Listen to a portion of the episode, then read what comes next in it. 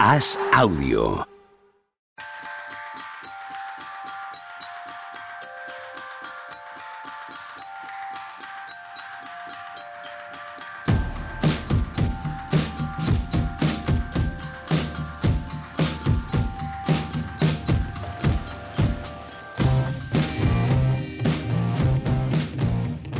¿qué tal? Hoy estamos a miércoles 8 de febrero del año 2023. No os imagináis lo que hemos tenido que sufrir, que padecer, que pasar hasta poder llegar hasta aquí, estar aquí con estos micros en la mano. ¿Qué tal? Juan Rubio, ¿cómo estás? Esto es vocación. Esto, Esto es vocación. esto es para que lo hubieran grabado y hacer un documental de estos de Amazon pelea. Prime de intrahistoria y Qué demás. ¿no? pelea por la comunicación, por Madre comunicar. mía, qué, qué- qué placer, qué placer. Tony Vidal, ¿qué tal? ¿Cómo estás? Como va- hombre, con los micros en la, en la mano nos ha costado mucho. Lo que más nos ha costado es oírnos. Bueno, entre otras muchas cosas que tampoco vamos a exponer aquí ahora a la audiencia. Oírnos o escucharnos. Oh. Oh. Ahí lo dejo, ¿eh? Qué silencio. si, el silencio hablara. Estábamos. Si el silencio se escuchara o se el oyera. silencio. Estábamos escuchando el silencio. Oyéndolo. Eso es. No, no, yo estaba escuchándolo. Tú- tú no sé lo que estabas haciendo, pero yo lo estaba escuchando. Yo sí que no sé lo que estoy haciendo hoy. Me alegra ver que Juan me ha recuperado el flow rápido. Sí, sí, sí. sí, sí, Bueno, lleva, lleva en estado de flow 3-4 horas. Desde, desde que, desde que yo Se estoy al de él, lleva en estado de Se flow. pone el piloto de directo y me transformo. Soy un animal de directo. Soy una bestia del escenario. Oye, que estamos haciendo un especial, Mm. ¿vale? Porque no solemos grabar los miércoles por la tarde. No sé si os habéis dado cuenta de ese tema, ¿vale? Eh, por un motivo. El que lo adivine se lleva un sugus. Pero como ha fichado Ferry Sanz a Isaiah Thomas. Eso es, hemos decidido cambiar. Hemos decidido podemos- cambiar. Hay dos temas de esta noche Nos que nos tienta, han llevado nos a cambiar tienta. el guion que teníamos previsto. Uno, que Isia Thomas está con los Phoenix Suns. Y dos, que Can Thomas. Ese, ese. eh, ese. claro, todos los Thomas son hoy protagonistas. es el jugador más joven en la historia de la NBA en anotar tres noches seguidas 40 puntos. Un récord de los que merece ser eh, eh, subrayado. Viral. Bueno, Ayer, ayer hubo otra bomba. A ver, a ver, cuidado. Desmond y una segunda a los Spurs. También, también, se mueve el mercado. Y pidió Cormaz el traspaso a Filadelfia. Ojo. En estas semanas, lo que más en Filadelfia estarán con eso como locos. Eh, Ahora mismo en el deporte de Filadelfia estará ca- ca- capando las portadas. Pues hemos visto historia, ¿eh? Eh, Se lo decía Pepe antes, de verdad que da gusto porque está un poco sobado estos términos, empezando por los propios periodistas. Han entrado todo en una dinámica de, de entre redes sociales y que nos dejamos arrastrar todos de récords, eh, histórico, el primer jugador que no sé qué. Y hoy de verdad hemos visto una cosa de las, de, de las que nos vamos a acordar toda la vida. De verdaderamente historia de NBA, historia de, de- con mayúsculas, con H deporte. mayúscula. Sí, el deporte. Sí, no, no, no es quedarnos cortos, evidentemente. No, no, Tony. no. Es que igual no se vuelve a ver. Es que es así de fácil. O igual no se vuelve a ver. Un tío que juegue 20 años a este nivel, porque son muchas cosas las que hacen falta para, para llegar a estas cifras. O sea, es, no, no es ser muy bueno, no es estar muchos años en la NBA, que las dos cosas por separado son dificilísimas, sino es. Y necesarias para este tema. Eh, Claro, y obligatorias, claro, que no tengas temporadas con lesiones, que, que no haya temporadas de lockout, por ejemplo, que aunque este se las ha cruzado todas, pero bueno, para llegar aquí ha pasado pandemias, ha pasado lockouts, pero bueno, al final se trata de que siempre estés ahí. Mm, Tan de moda que está el load management y tal, pues este ha dicho que load, mana- load management para otros, que, que con él no va, que él está todas las noches que puede. Y al Bueno, máximo. esto lo, va- lo bate Chamberlain en el 66 y Karim en el 84. Quiero decir que es desde el año 66 la segunda vez que se bate esto y cuando lo bate Karim, LeBron no había nacido. Sea que es probable que el que, el, que el que vaya a superar a LeBron, si es que alguien le supera, eh, no haya nacido todavía tampoco. Eh, yo creo que no hay nada que te dé la perspectiva mejor que si miras cualquier artículo de los que se hacían, que además este era un clásico, en cualquier web existe, empezando por nosotros en AS, de récords imposibles de batir en la NBA, este récord estaba ahí siempre. Este era un récord imposible de batir de verdad, como los 14 que tiene loquísimos Will Chamberlain, como los 100 puntos. Esto se ponía sin rubor en una cosa que nadie iba a poder hacer hasta hace tres años, dos, tres años, que empezamos a decir, cuidado que este no frena, que este no frena, que viene, que viene, y ya hace un año más o menos Sí. que sabemos que salvo, que salvo desgracia, lo batía.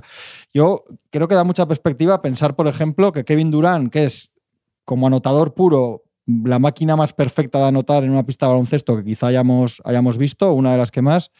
Tiene 34 años, lleva en la NBA desde 2007 y está a unos 12.000 puntos, un poco menos de LeBron. Quiero decir que, que lo que decías tú, Tony, que hace falta no solamente ser muy bueno, hace falta estar todos los años, no tener ninguna lesión gordísima como la que, que el LeBron siempre evitó por su preparación y por su estructura, por su, por su propio cuerpo, por cómo, porque los cuerpos por dentro, por mucho que entrenes, luego hay deportistas pues que no tienen los tendones igual de fuertes que otros. O sea, es que hay, hay una mezcla de biología, profesionalidad, preparación, ciencia, eh, inversión económica en tu cuerpo y en tu carrera, Inteligencia. y inteligencia, adaptación del juego, Ambición. todo, todo. O sea, no, es- no, no es- quería, no quería aportearte, pero vamos, es que tiene que ser todo, todo. Entonces, es que eh, es muy probable que. Mira, le, le- estábamos hablando antes una cosa que, que es que me ha gustado mucho, Tony, no sé si lo habías visto, que es que intentando medir, comparar épocas, vi una medición que se hace a partir de, cuáles son los topes, las medias máximas de tu época en cada categoría, ¿no? Para poder decir, bueno.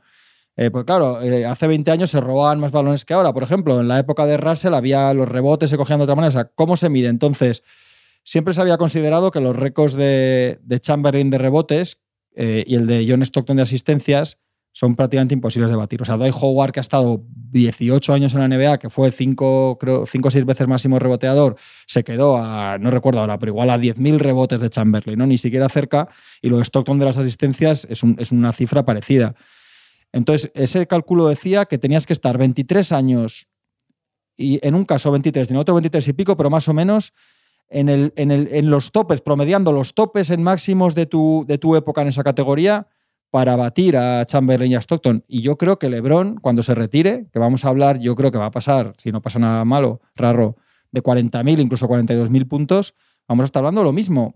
Se van a batir récords de medias de puntos, seguramente, porque encima estamos en la época de la explosión de, de tal. Se van a batir, no digo los de triples, porque esos también los va a poner Curry en, en- en el metaverso. Se va, pero se va a batir de promedios, de triples dobles, de todas esas cosas, se van a batir de No, puntos en de- un mes. de- de- No, no, incluso en partidos individuales. Los 100 de Chamberlain Sí. es posible que los veamos. Sí. pero claro, posible. sí, cualquier Un noche. día de fiesta casi, de entre alguien. Que sí, que comillas, sí, que puede pasar, sí. Pero concretamente, superar el récord de puntos del LeBron, el total, va a ser muy difícil verlo. Hombre, eh, yo, yo creo que nosotros no lo vamos a ver. O sea, Ah, no lo sabemos, no lo sabemos. Eh, Joder, eh, habla, por, habla por ti, Tony. Claro. no, pero es cuestión de. ¿a ¿Alguien veis ahora No, no. con- No, jugando? no, pero- pero, alguien pero- que no ha nacido, alguien sí, que no ha nacido, no Pero haya alguien que no ha nacido. nacido es 20 años más. O sea, sí, que sí, nazca mañana. 40 años más. Claro, exacto, que nazca mañana y que empiece con 19. Yo dentro Bueno, que no de esté en la 40 liga, años estoy, no estoy como un toro, chaval. Joder, qué pena, me está Yo entrando. no quiero. yo quiero morirme antes. Yo A no ver si No, quiero. vas, vas por buen camino. A ver No si va a ser Brony. A ver si va a ser Brony. Nos lo vamos a perder. yo no quiero ir con pañal por ahí, ya, ya no. Pero sí, es, es que es así, es que debería ser alguien que... Y, y además, tiene que cambiar también un poco, primero que no cambie la liga, quiero decir, siempre estamos, no hace mucho, hemos tenido el debate de que muchos partidos, de que la falta de importancia de la temporada regular, que si bajan a 72, que si los mismos jugadores lo están pidiendo. Es decir, primero hace falta eso, que la liga se mantenga como ahora, vete tú a saber si aumenta, pero que desde luego que no quiten partidos, porque si de repente la liga cambia a 72, a 62 o cualquier movida de estas, pues todavía va a hacer falta más temporadas y va a ser más difícil. Creo que va a ser más difícil ver eso que que alguien bata el récord de. No, pero me refiero por lo que dicen los jugadores, ¿no? O sea, Sí, la sí. liga se tiene que mantener con lo que es.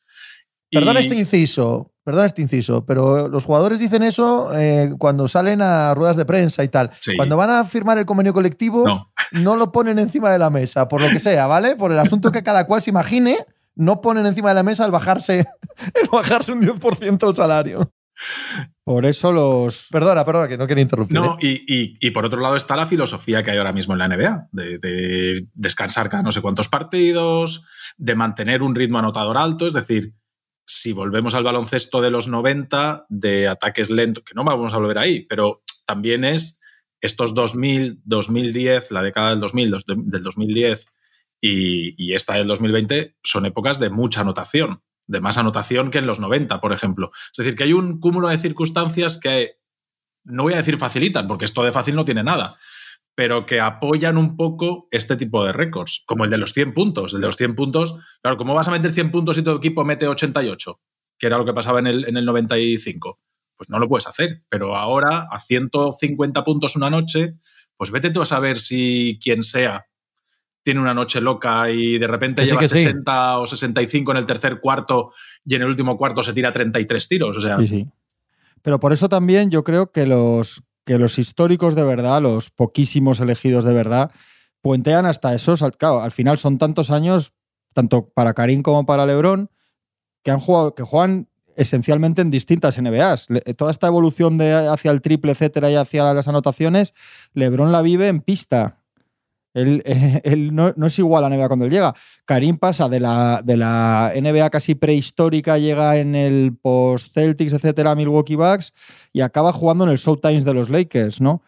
Eh, LeBron por adaptación, por, por jugar de distintas maneras, y Karim porque en su tramo juega de una, pero tan perfeccionada, tan absolutamente imposible de- de tener, tan depurada, que, que daba igual, ¿no? Que daba igual que se pasa 20 años haciendo muchas cosas, porque evidentemente era muy bueno, pero me- metiendo un tiro que era imparable en el 71 y era imparable en el 86. Sí, sí. Y LeBron, sin embargo, lo que hace es jugar de una manera en 2005, de otra en 2010 y de otra en 2016, con más rango de tiro, con lo que sea. Entonces, eso también les distingue. Eso también forma parte de estos récords, es lo que hablamos. Eso también forma parte de, de jugadores que da igual todo. Y yo creo también que hoy lo que hemos puesto muy en valor todos es la longevidad. La longevidad como valor en el deporte. La longevidad, porque se ha caído a veces en, el- en los debates churriguerescos y tontos con Jordan y tal, en, en acabar pensando, diciendo que, que lle- llevar más años que Jordan era algo que te penalizaban. Bueno, es que él estuvo no sé cuántos años. Bueno, claro, es que, es que este tío pasa, que sí. pasa el año de rookie y lleva 19 años promediando 25, por encima de 25-5-5. 19 años. Luego, también lo comentaba con Pepe, es que la- la- los datos de longevidad de LeBron son los que de verdad Amén. te hacen caerte de culo. Cuando empiezas con Totalmente. esas cosas, 19 años promediando 25-5-5, va para el 20 de estar seguido, 19 años en los quintetos solo NBA, cuarto en el rebotes, ¿no? eh, eh, cuarto en asistencia. Cuarto En en asistencias. En asistencias. Noveno en rebotes, El- por ahí, eh, ¿no? eh, no, en, en rebote está más lejos. Está, ¿Dónde está está, en el top 10 en, en triples ¿En robos? y en robos. ¿O en tapones? Es que- en triples, es que- en robos y en Sí, partidos. sí, sí, sí, sí. Eh, el único con 10.000 en las tres. Y claro, no son 10.000, 10.000, 10.000, son 38.000, 10.000, 10.000. Lo de ser cuarto en asistencias y primero en puntos es una locura. Porque Mm. toda la vida o eras, o eras un gran pasador, ¿no? O eras un gran anotador. Y luego ha habido grandes pasadores que, como eran tan buenos, anotaban, como Magic o tal. Y grandes anotadores que también me acaban pasando porque eran pues, como Kobe. Y, pero tú decías, Kobe anotador, Jordan anotador, Magic pasador, ¿no? Eh, y, y- y LeBron es el tío que más puntos ha metido y el cuarto que más pases y, y camino de poder retirarse. Yo, de Stockton son palabras mayores por números, pero puede ser segundo en asistencias. Todo eso, todo eso es lo que de verdad te da una medida que te, que te marea, que, lo, que ves Que sí, que los sí, números sí. y dices, pero santa madre de Dios, que, hemos visto en la carrera de este tío, de verdad. ¿eh? Hay, hay- No voy a sacar el debate de Stockton aquí, no, hoy, hoy no procede, pero No, eh, no, correcto. para mí Bien, bien hecho. lo, que hace, lo que hace esto es subir el suelo de LeBron. O sea, porque LeBron no es mejor jugador que hace 40 24 horas. Ahora, lo que este tipo de No, hombre, a ver, coño, los, los récords de, de masa no te cambian ninguna opinión ni te hacen ver diferente a ningún jugador. Yo- Lo que te hace es celebrar la grandeza del propio jugador. El, el- el récord puntual puede hacerte cambiar, pero el récord de masa se ve venir, como dice Juanma, desde hace dos años, ¿sabes? El récord de masa, bueno, pues, pues simplemente te permite subrayar una noche en concreto lo que es muy obvio, lo que todos vemos. Lo que está Eh, claro que es si esta noche no mete 36 puntos y mete 31, no cambia nada en la No, carrera de. LeBron, obviamente. Y que esta noche ni los pro Jordan han dicho, joder, pues al final el mejor este, ni los pro Lebron se han dado cuenta esta noche. O sea, si es que ese no, debate el no, debate, cambia. el debate ha Pero- ido por ahí, ¿eh? Pero lo- los haters de, de LeBron, o sea, al final Existe tal. Sí, sí, sí, los hay, los hay. Pero, pero tú has de, has de entender y decir, bueno, a ver, si el que la mayor parte de la gente dice que es el mejor, que es Jordan, eh, pero acaba de superar a Karim, que es de otra generación, porque al final cada uno tenemos el nuestro, ¿no? Al final cada uno, yo creo que va hiper mega vinculado a la adolescencia y juventud eh, cuando hemos vivido la NBA. Es decir, la gente más mayor que nosotros, nosotros estamos en los 40 y medios, eh, la gente mayor que nosotros tiene a Karim en un Ya es pedestal. la segunda, la segunda referencia de nuestra edad, ¿eh? Ya, ya está bien. Bueno, pues es la que Ya es. lo de que nos vamos a palmar antes No, de que pero espera, y- espera que con el programa que hacemos hoy de especial de LeBron van a salir más veces. O sea, no tengas duda, no tengas duda. El- Espera, que he perdido el hilo. No, estamos hablando que para la gente mayor, que evidentemente exacto, vivió en su ya. adolescencia, Sí, que tuya va- experiencia que no nos acordamos. Para nosotros, que nos pilla entre los 15 y los 25, Jordan, el mejor. Jordan, eh, pues eh, Jordan. bueno, Juanma no. Pero la siguiente generación es Kobe. Y la No, siguiente no, generación- no, no, no, no, lo niego, lo niego. Sí, sí. Kobe, sí. Kobe es el favorito. Ni el más fan de Kobe argumenta que Kobe es mejor que Jordan o LeBron. Los hay menos, porque es más obvio que no lo es. No, pero, pero una cosa es que sea tu favorito. Mi favorito es Rashid Wallace, ¿sabes? No, no tengo que, que argumentar a nadie que Rashid Wallace es mejor que LeBron, cosa que es obvia. Pero, Pero bueno. eh, eh, ¿sabes lo que te quiero decir? Se, dis- se perdón, diferencia bien. Y en el caso de los fans de Kobe Bryant, aunque sea su juventud, su, su ídolo y tal, no hay nadie con, con un mínimo de intelecto que te argumente esto, hombre. que lo es meta muy entre obvio. los tres o primeros. Bueno, eso bueno. podría ser. Pero es que eso tampoco es tan disparatado. Claro. Tampoco es de tan descabellado, ¿sabes? No, no, hay, hay una continuidad en- entre los muy, muy buenos que no hay tanto escalón, no hay tanta Claro. diferencia entre ellos como que el- queremos hacer ver en este tipo de debates. El que siga diciendo hoy que el mejor es Karim, pues es que puede ser Karim. es que puede Sí, ser, que sí, claro que, sí. que claro, que por eso, sí, sí, que va sí, muy estamos, claro. también a lo que has vivido. O sea, Claro. yo entiendo que a la gente que no ha visto jugar a Jordan y no, entiende lo que era el mundo del deporte antes de Jordan y lo que es después, y toda la. to- todo eso que no se ve, ¿no? Porque con LeBron es que hemos visto todo lo de LeBron. Él tiene Instagram, o sea, hemos visto que los Tuesdays come tacos, que cuando, que cuando toma la decisión de irse a una franquicia lo ha hecho. O sea, es todo mucho más público, conocemos mucho más a los jugadores. Entonces es normal que si tú no has visto al otro, que los que estábamos allí lo veíamos mucho menos que lo que se ve hoy en día, los que han crecido con LeBron, yo entiendo perfectamente que consideren que LeBron es el mejor jugador de la historia, porque es que es lo que han visto. Pero es que tampoco es mentira. Pero- Claro, es no, que es está ahí, mentira, claro, ¿sabes? Es, es debatible, es Sí, sí. debatible. No, no es algo que eh, esté alejado de cualquier racionalidad. Y si alguien tira a Bill Russell aquí, lo es. Y si alguien tira a Will Chamberlain o a Magic, a ver, a, Sí. hay, hay- hay escalones, ¿vale? Pero son difusos, Hmm. ¿vale? Stephen Curry, Stephen Curry Sí, vive en la misma era que LeBron James y tiene unos récords que no son el de máximos puntos, pero tiene otros que, como bien ha dicho eh, Juanma, los va a poner en la estratosfera. Ha cambiado la manera en la que se juega esto, que LeBron no lo ha hecho. Y, para más Inri, aunque tiene que ver con muchos otros factores, ha ganado más anillos. Si alguien te dice que Stephen Curry es el mejor jugador de todos los tiempos, chitón. Es que lo puede ser, es que es argumentable. Yo creo que sí, que hay un, que hay un lote en el que no puedes hacer unas diferencias o, mofarte del que opina. No, es que la River, bueno, no hay que reírse. Y sobre todo yo creo que dentro de eso, más o menos hay tres, que son eh, Jordan, Lebron y Karim, que realmente, bueno, pues todos tenemos más o menos ya quizá un pelín por detrás a Karim, pero hasta que hablas con la gente que, vivió el baloncesto estadounidense de, de instituto, universidad. Todavía en el año tal. 2008, 2008-2009, eh, en el programa de Dan Patrick de la NBC, se hizo un- una encuesta entre todos sus ah, eh, seguidores de cuál era el movimiento de la historia del deporte Sí, sí. más definitivo. Y estaba todo, ¿eh? Todo el deporte, todo. Y el Skyhook y lo arrasó. O sea, era el Skyhook de Karim era lo que definía a, a todo, Es que a todo Karim, un deporte. Karim metió un triple en temporada regular. Que Es sí, que, que sí. claro, ha cambiado tanto que les y estuvo cuatro años en, el en la universidad. Cuatro años, entre comillas, Sí. profesionales, que no estuvo en la NBA y estuvo en. Joder, que Pat Riley el otro día dijo que el mejor era Karim para él. Y Pat Riley ha tenido en, su, en una franquicia suya a LeBron y, y ha jugado mucho contra Jordan. Quiero decir que, que no es solo que le pueda tirar un poco el tema a Lakers, que, que el tío decía que, tío, yo tenía a este tío y, y le dábamos la bola en el poste y metía canasta. Si y- añadimos a esto jugadas. que Pat Riley eh, considera que LeBron James, cuando se fue de Miami, le clavó un puñal por la espalda y jamás se lo perdonará, pues Bueno. tampoco está de más. Tampoco no está de más para- subrayarlo. Por ¿vale? eso es salseo. estamos a, a lo importante hoy. No, yo creo de verdad que, que es ridículo hacer entre, entre un lote de jugadores, porque es que Bill Russell está en un lateral, pero puedes hacer una argumentación incluso sí. social Claro. y bueno, y que es el que tiene, que tiene, que tiene más anillos que, que casi que los demás sumados.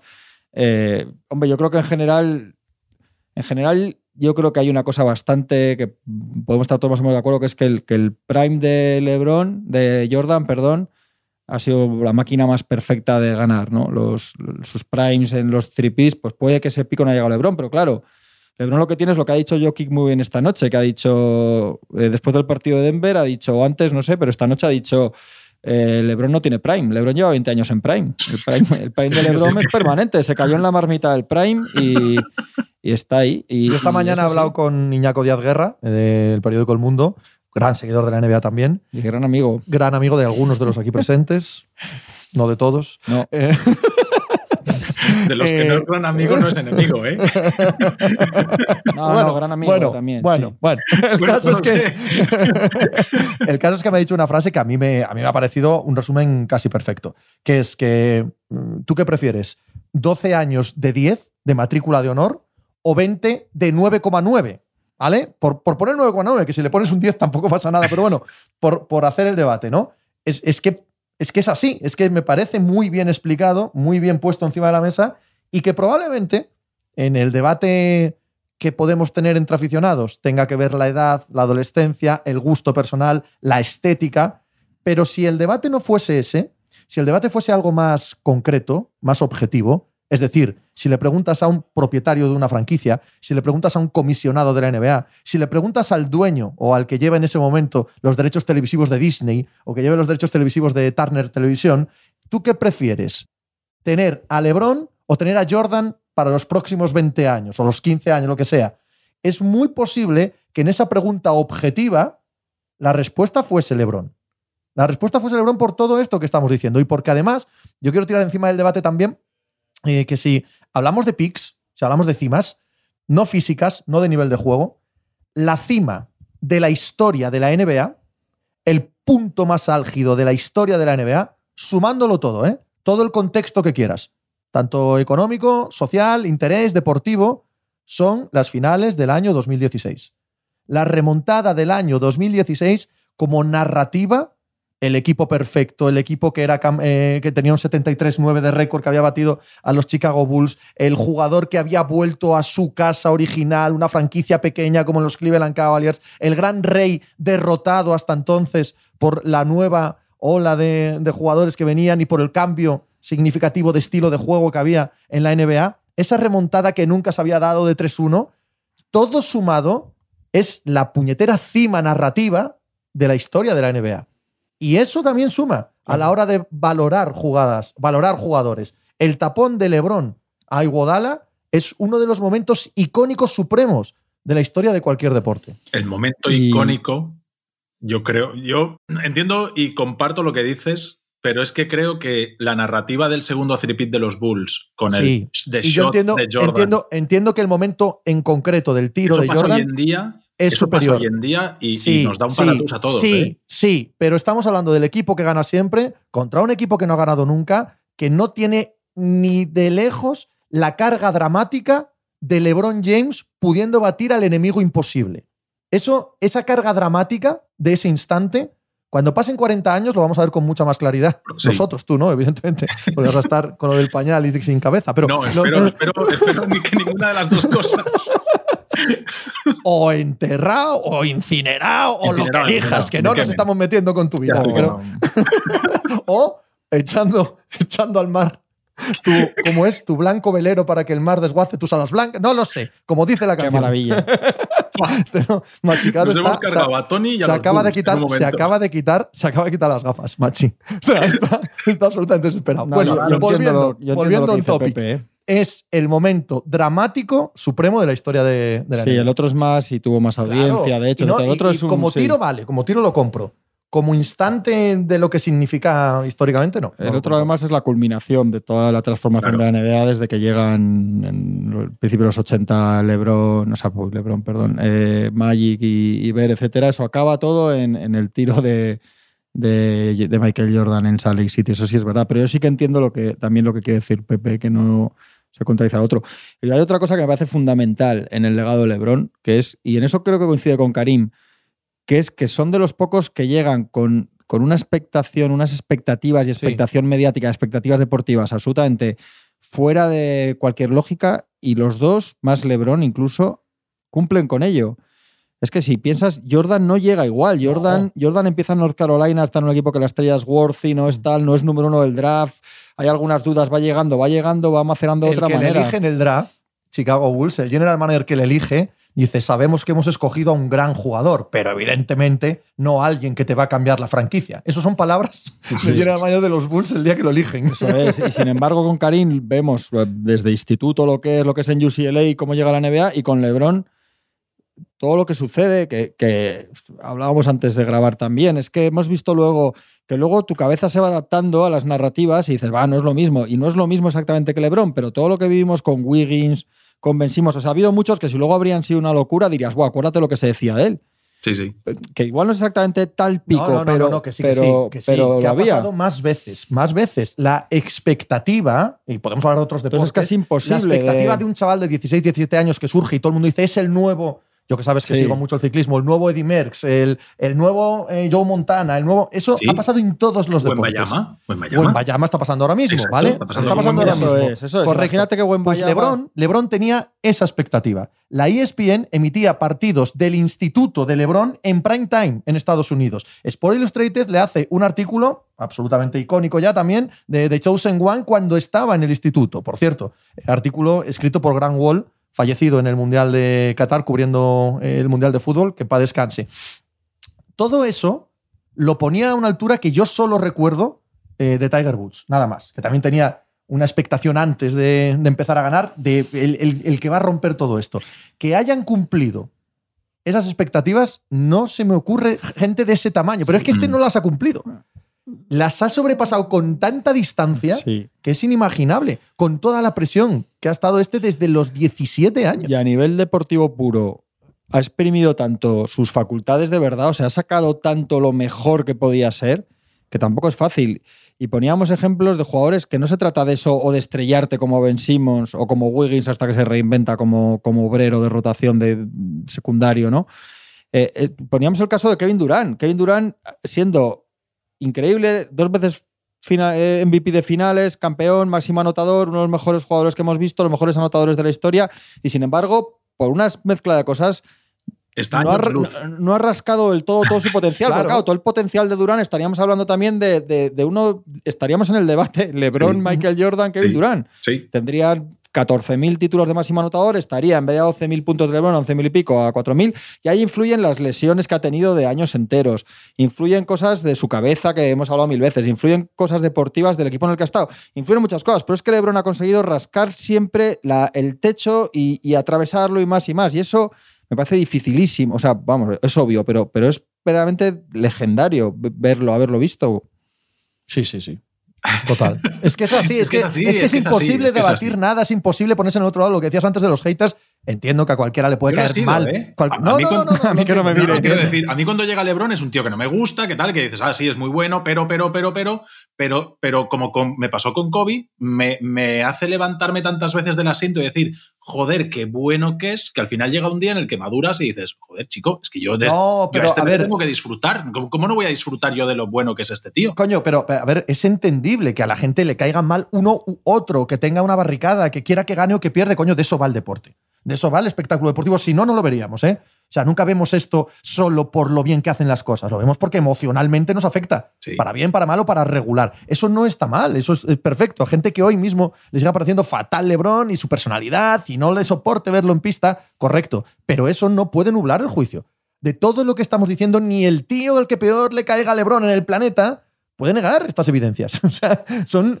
Te aplasta, te aplasta la realidad de los datos. En este caso concreto, el numerazo de que nadie ha metido tantos puntos como él en la NBA. Es que es un número tan eh, astronómico que no existe ninguna capacidad de debate.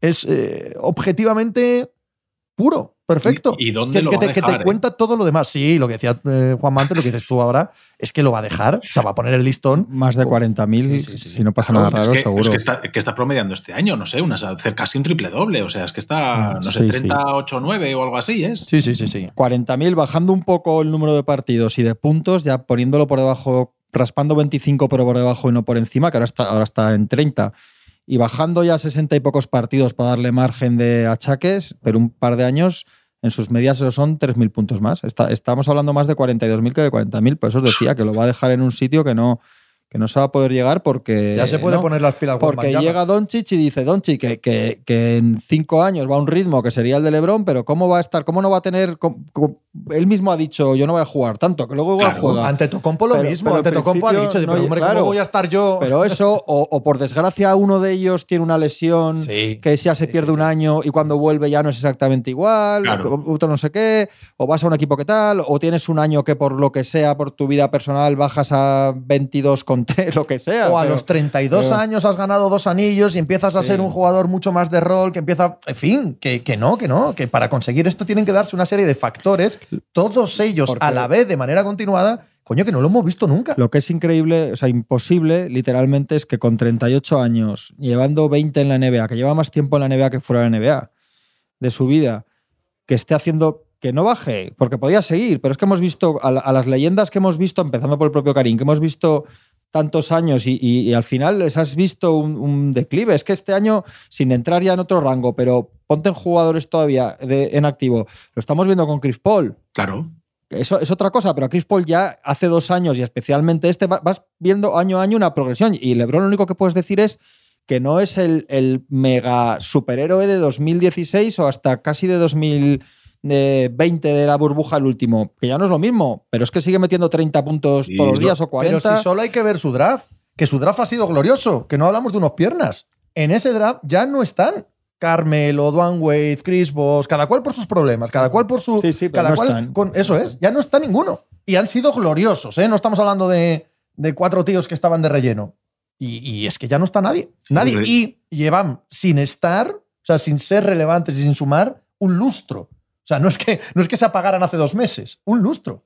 Si lo ha dicho Pepe, es la evolución. Bueno, y tú, Juanma, que, que es un jugador tan inteligente que ha conseguido maximizar sus virtudes en cada momento de la NBA y en cada momento de su carrera. Es decir, Eso es fundamental. claro, cada, cada, cada década se ha jugado de una manera diferente, por decirlo de alguna manera, y él ha sabido adaptarse a eso. Sí. Y él además ha sabido adaptarse a su físico. Es decir, cuando ha sido el mejor físico de la NBA, ha predominado a través del físico. Ha habido temporadas, eh, bueno, yo el año pasado lo estábamos hablando, que el fadeaway de LeBron, que este año lo ha, vuelto, lo ha vuelto a quitar, no lo hace tanto, pero, pero es como consigue la canasta. Es decir, a él eh, eso, tirar así de media distancia a larga distancia era una cosa que en sus primeros años le incomodaba. Y él ha ido evolucionando todo eso, ha perdido el físico, pero ha ganado otras cosas y ha sabido evolucionar y adaptarse y mantenerse siempre en la cima de diferentes maneras. Y eso es una cosa que tampoco todo el mundo puede hacer. Decía Popovich esta noche que cuando empezó a ser predominante en la liga, que fue desde el principio,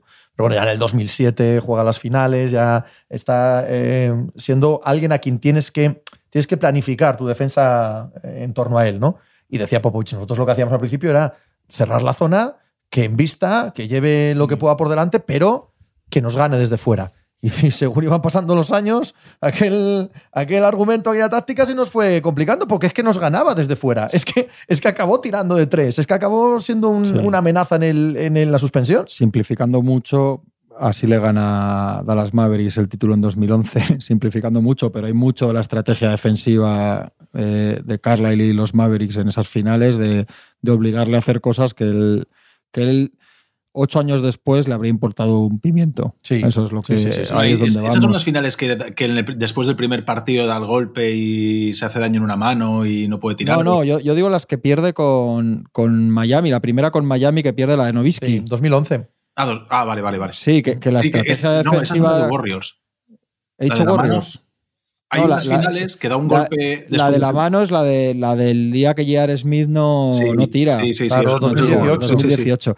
No, que yo digo la de los Mavericks de Carlisle y Novisky, que, que, las, que la defensa de los Mavericks se basa muchísimo en obligarle a hacer un tipo de tiros que siete, ocho años después los habría metido en, Todos, en- todos. en un rango que te obliga a probar otra cosa y, y- y lo que sea.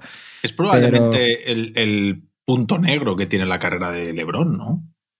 O sea, yo creo que lo que. 2011. lo que- eh, yo creo que ese anillo es. el Sí, que- pero, pero es, es lo que le convierte en lo que es hoy. ¿eh? Sí, sí, sin duda. Todo, todo, todo, lo que, todo lo que le ha llevado hasta aquí, también lo, lo malo, es parte esencial eh, de, de su personalidad. Y la marcha de Cleveland, la primera marcha de Cleveland, eh, de Decision con la ESPN, el hacer pública su marcha, el reírse de los Dallas Mavericks, ¿os acordáis? De aquella anécdota sí, con sí. Wade entrando en el Sí, eh, vestuario y tal, el perder aquel anillo, sin eso Sin eso probablemente no pase el partido de Boston del año siguiente, el séptimo partido en Boston, toda la narrativa de eh, eh, de que no puede cerrar sí, bien sí. los partidos, de eh, por qué pasa siempre el balón en vez de tirar él cuando los dos contra uno y tal. Si no tiene esos, esos dolores, esas heridas, esas Los cicatrices, abollones, los abollones. los Pepe, tú. abollones, correcto, los abollones. si no tienes esos abollones, tú no puedes luego mejorar. En el caso de LeBron James son muy obvios, ¿no? Lo que está diciendo Juanma es que seis años después,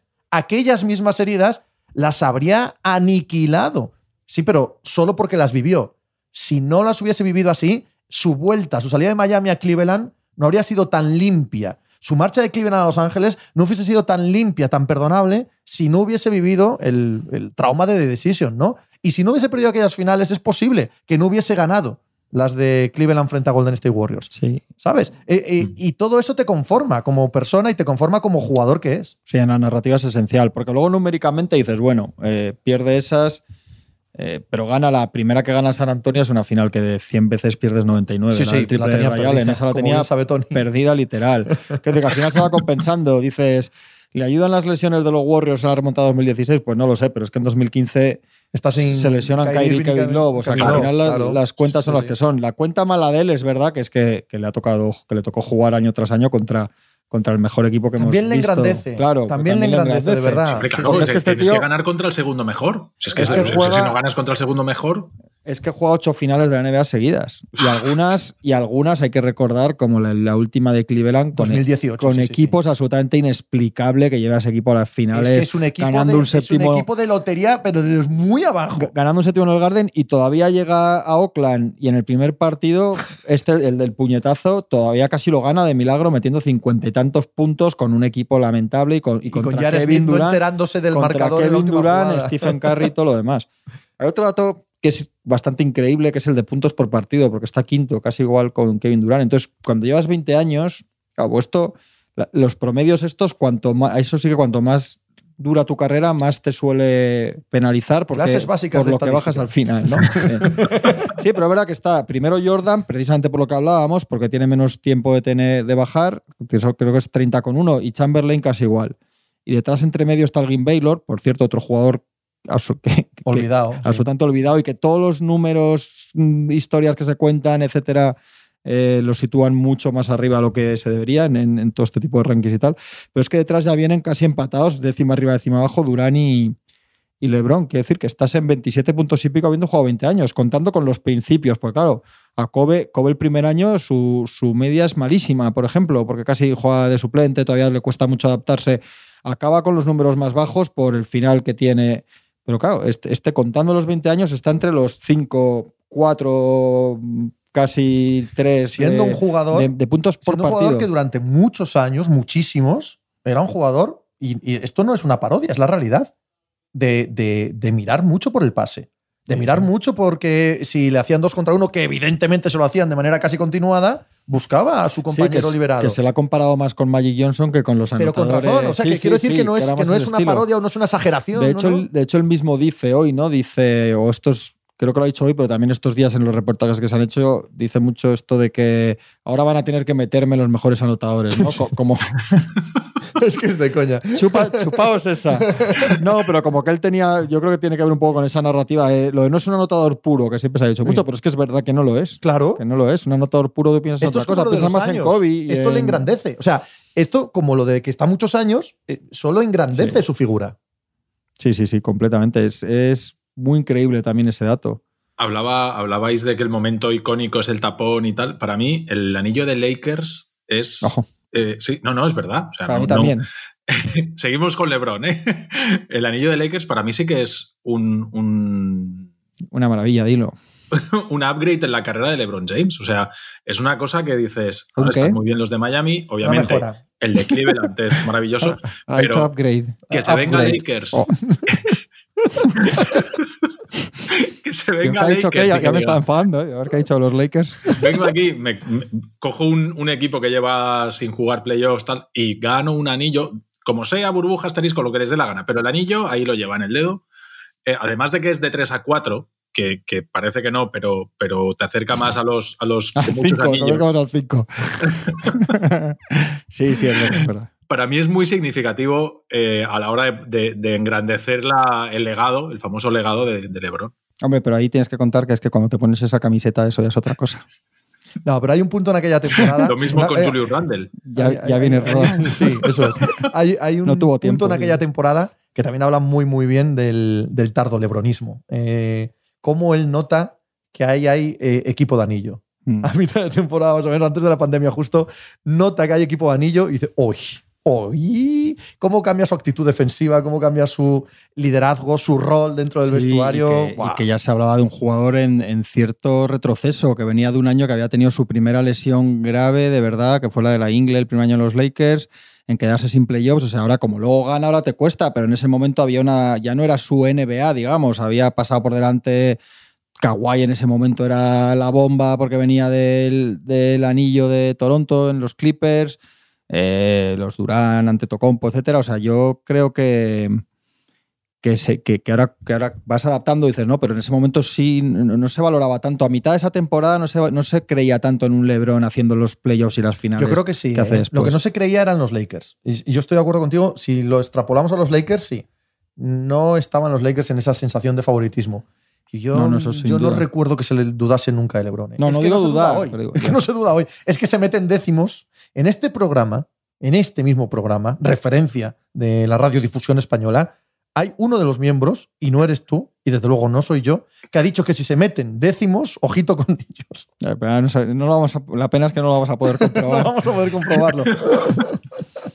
el partido es una tristísima también metáfora de, de la actual NBA. De, de, los Lakers actuales. No, ¿eh? no, y de la actual NBA. De la actual NBA. Esa, sensación de todos sin defender, todos mirando a ver si LeBron mete las canastas que tiene que meter, esa ausencia continuada de tensión competitiva. Ostras, ostras. Es lo que vemos casi cada noche. Y, ha, sido bastante triste. para los Lakers también es una sensación tan de pesadumbre de comparar el pasado y lo que es esa franquicia con el presente, madre mía. En otro momento, casi seguro que los de enfrente eh, hubiésemos visto otra actitud más en plan.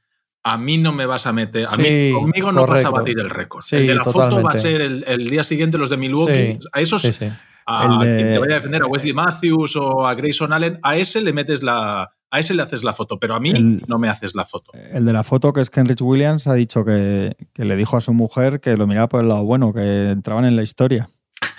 es que es eso, es justo lo que está diciendo Tony. Es justo lo que está diciendo Tony.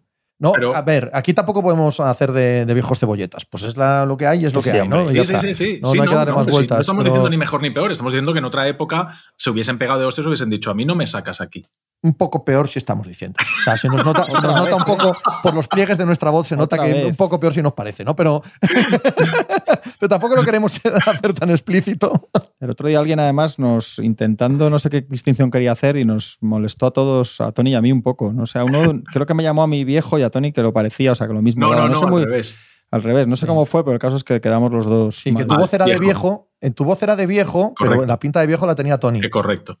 Mal los dos, sí. Está bien, años mal los dos. Como si tuviera 30 años yo. Es caso que nos entra cierta melancolía eh, con esto. Estoy a Karim con el balón, digo, me cago en 10. es que hemos visto jugar a Karim los tres, tío. Sí, sí. Es que el 90% de los que están escuchando esto no han visto jugar a Karim. Oye, no, no, nuestra audiencia también. A ver si te crees tú, nuestra audiencia casi ninguno va tampoco a ver batir el récord. ¿eh? Oye, que nos escucha mi hijo, ¿eh? Un saludo. También están más para allá que para acá. que, que había una cosa que ha sido bonita, no sé si lo habéis visto, la, charletita que han tenido Karim y Sakil después del partido en TNT. Sí, sí, sí, Ha sido bonito porque Sakil se ha emocionado de verdad, es que ahí te das cuenta lo que pesan tíos como Karim. Karim le ha dicho, han conectado ahí en TNT y Karim le ha dicho a Sakil, le le ha pedido perdón porque los años de los Lakers pasaba mucho de él, no le hacía caso, tal, y, le ha dicho ahí un par de cosas así, le ha dicho, joder, no te hacía caso en tu momento, pero te valoraba mucho, ha sido tal. Le ha hecho una cosa ahí Karim, que ya sabéis cómo es Karim para, decir las cosas, y se ha emocionado Shaquille, que mira que Shaquille, jaja, que parecía que va a hacer un chiste, y Shaquille estaba con el, ah, pero es con el corazón en un puño. ¿eh? Extraordinariamente consciente de la historia de, la NBA y de su lugar en el mismo. Eh, los días iba a decir posteriores al fallecimiento, al accidente de Kobe, pero no solo eso, sino un año ya atrás, su acercamiento a Kobe tenía mucho que ver con su, su mirada global y con perspectiva de lo que es la NBA y de su lugar en la NBA. ¿Os acordáis que cuando Kobe, cuando Kobe consigue el segundo anillo sin él, la primera frase que dice Kobe es muy old school, muy de los años 80? Es lo primero que dice es cinco. Podéis decirle a Shaq que uno más que él. es lo primero, lo primero que le viene a la cabeza, ¿sabes? Por lo que sea. Eh, bueno, bien, pero que, que, es capaz de llevar luego eso al entendimiento de lo que es la liga y tal. Cada vez que se ha peleado con Barkley en la TNT, que a veces se han peleado de manera muy instintiva muy de decirle, tú no puedes hablar de esto que tú no has ganado ningún anillo, ¿no? Tú no sabes lo que es ser campeón que me estás contando y tal. A los tres días está verdaderamente compungido, verdaderamente le duele, ¿no? Charles era un gran jugador, no tenía que haber dicho esto.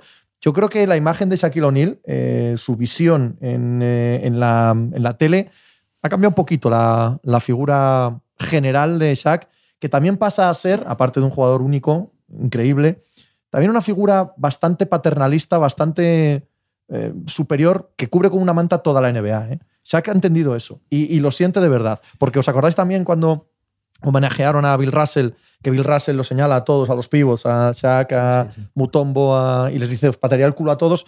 El que más lo disfruta es Shaq. El que más disfruta la frase y luego abrazarle y tal es Shaq. Yo creo que, que entiende muy bien su lugar en, en la liga. Y luego de verdad... muy grande ahora mismo el altavoz de Bueno, pero hay gente que no lo usa igual de bien. ¿vale? Y, él, lo usa extraordinariamente bien. Y luego hay un rango de jugadores que yo siempre lo digo, cuando los ves en, en sobre todo en los All-Stars, que se suelen juntar bastantes y en finales a veces están algunos. Hay jugadores que cuando te pasan por delante no es lo mismo que otros. Claro. Y ni a ti ni te das cuenta ni a los propios jugadores ni a nadie. Y, dos son Karina Abdul-Jabbar y era, y era Bill Russell. Bill Russell cuando pasaba por delante se hacía el, se te encogía, decías, Bill Russell, colega, y, casi mirabas al suelo. Y luego ya en otro rango, pues tíos como Julius Erving, a mí me impresionaba mucho, pero y luego los Magic y tal, pero es distinto.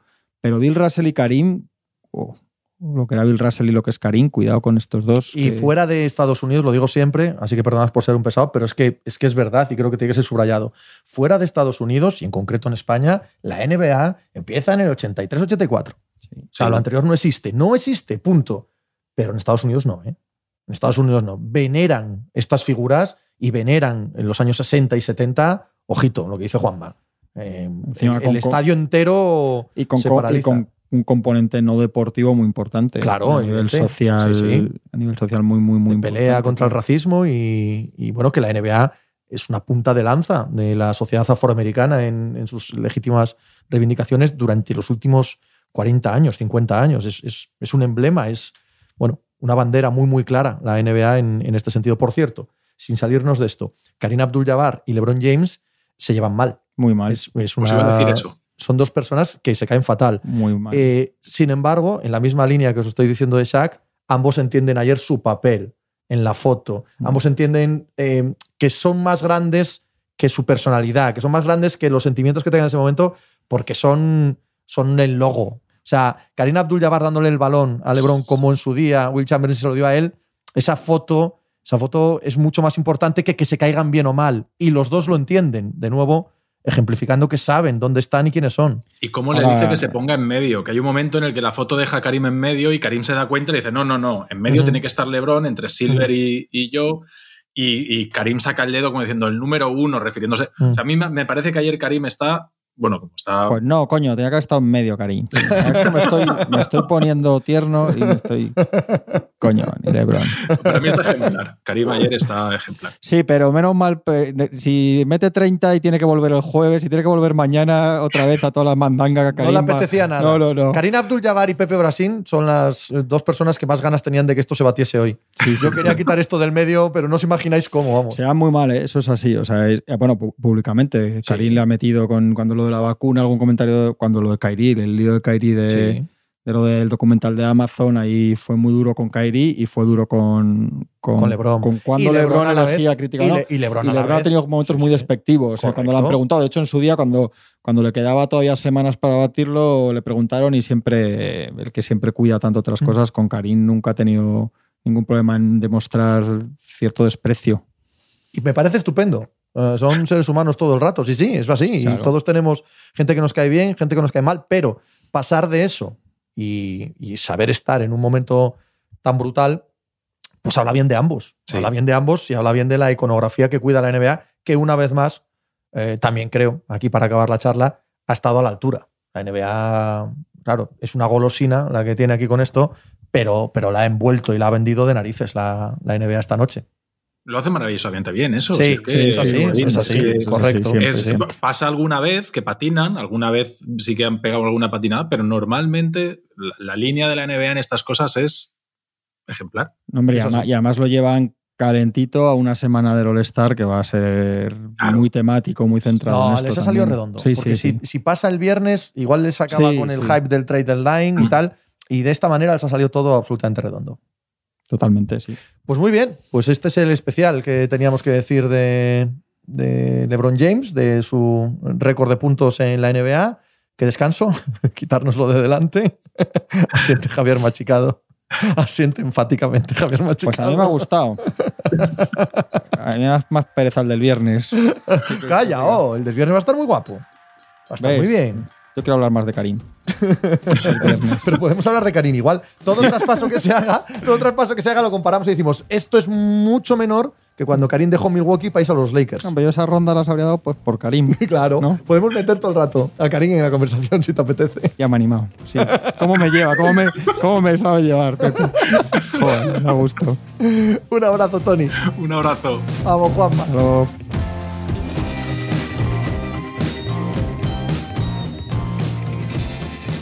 Pues muchas gracias por habernos acompañado en NBA Mínimo de Veterano. Muchas gracias por haber escuchado este podcast que es original de As Audio con la producción de Javier Machicado y la realización de Vicente Zamora. Síguenos en redes sociales arroba asaudio para no perderte nada y recuerda que puedes escucharnos en la sección de podcast de as.com, en la aplicación del diario As o en tu plataforma de audio preferida. Un saludo de Pepe Rodríguez con la compañía de Tony Vidal y Juan Marrubio desde la redacción del diario As.